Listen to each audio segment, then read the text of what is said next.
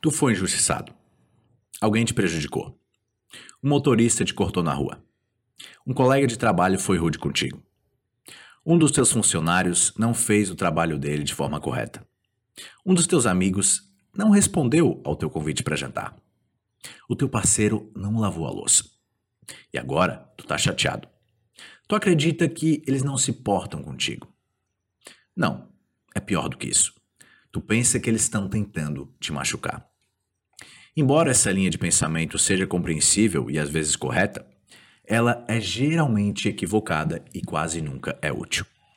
Esse é um exemplo clássico de como tu não deve acreditar em tudo que pensa. Seria muito melhor dar à pessoa, a pessoa que te prejudicou, o benefício da dúvida. Supostamente, existem seres humanos altamente iluminados que podem ser injustiçados por alguém e olhar para eles com amor e bondade, sem fazer nenhum julgamento. Eu vou assumir que tu, como eu, não é uma dessas pessoas iluminadas. Assim, quando alguém te faz mal, tu vai julgar a outra pessoa e vai enxergar ela como um idiota. Se alguém é rude contigo de propósito, a pessoa está se comportando como um idiota. Se alguém é rude contigo por acidente, a pessoa está se comportando como um idiota. Esse último é mais perdoável e também é muito mais comum. Se alguém te faz mal de propósito, então deve haver uma história por trás desse comportamento. Talvez a pessoa guarde algum tipo de rancor contra ti por alguma coisa que aconteceu no passado, e é por isso que ela se esforça para tornar a tua vida mais difícil. Ou talvez ela tenha algum distúrbio psicológico que faça ela tratar mal os outros. Seja qual for a história, é complicado. A explicação muito mais simples, que a pessoa estava sendo apenas idiota, é muito mais provável.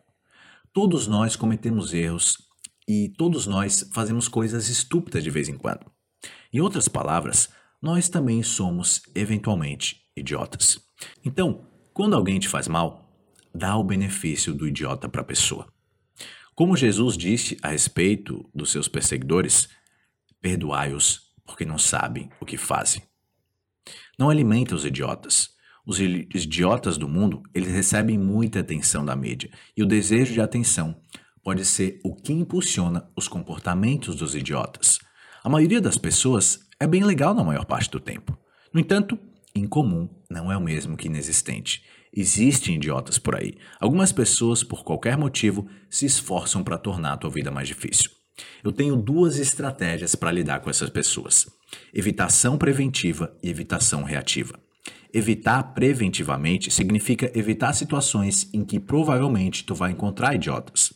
Por exemplo, se tu sabe que postar alguma coisa específica na tua rede social vai atrair idiotas, não posta.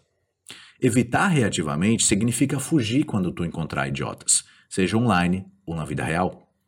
Não tenta, entre aspas, ganhar a discussão. Só vai embora e deixa o idiota para trás. Dar a alguém o benefício do idiota não significa rotular a pessoa como permanentemente estúpida. Agir como um idiota de vez em quando não faz de ti um idiota, faz de ti um ser humano.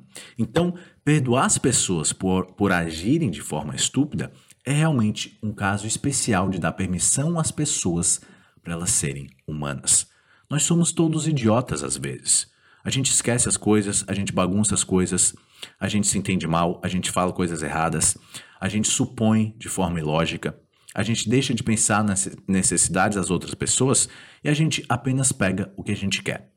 Então, quando alguém for acidentalmente rude contigo, e lembra, provavelmente foi um acidente, perdoa a outra pessoa, porque em breve tu também pode precisar que ela te dê o benefício do idiota em troca.